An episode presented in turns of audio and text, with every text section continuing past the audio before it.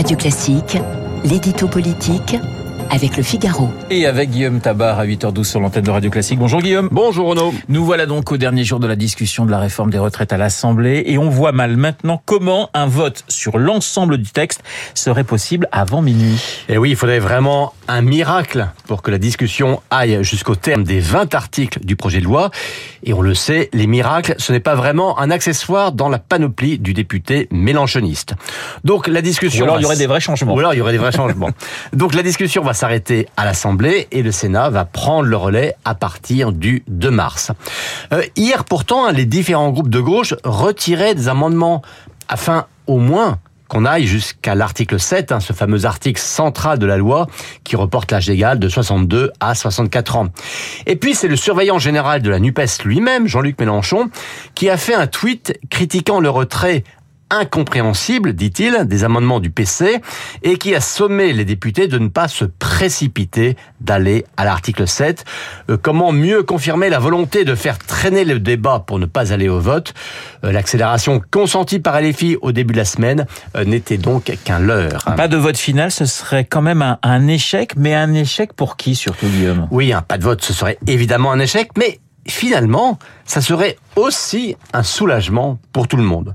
Ah bien sûr, hein, si à minuit le texte n'est toujours pas voté, à minuit et une seconde, la gauche va hurler au déni de démocratie et va inviter la rue à censurer un texte que la représentation nationale n'aura même pas pu voter.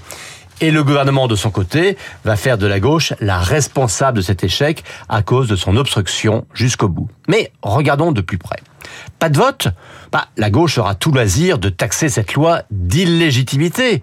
Elle pourra dire en plus, nous n'avons pas été battus, et pourra même faire croire qu'en cas de vote, il y aurait eu une majorité hostile pas de vote bah, Ça veut dire que le gouvernement n'a pas à s'embarrasser d'un texte amendé dans un sens qui ne lui conviendrait pas.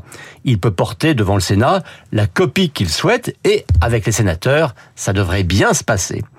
Pas de vote? Eh bien, il y en a d'autres enfin que ça arrange les républicains. Car ce que cette semaine a montré, c'est à quel point est restée divisée sur cette réforme.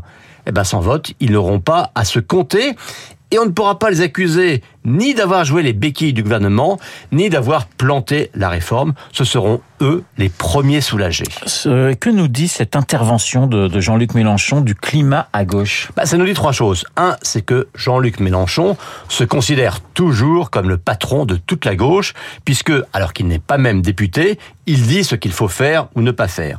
Deux, ça montre que l'intergroupe de la NUPES, de la NUPES, pardon, ne marche pas du tout, puisque les quatre groupes n'ont pas été capables d'harmoniser leur stratégie.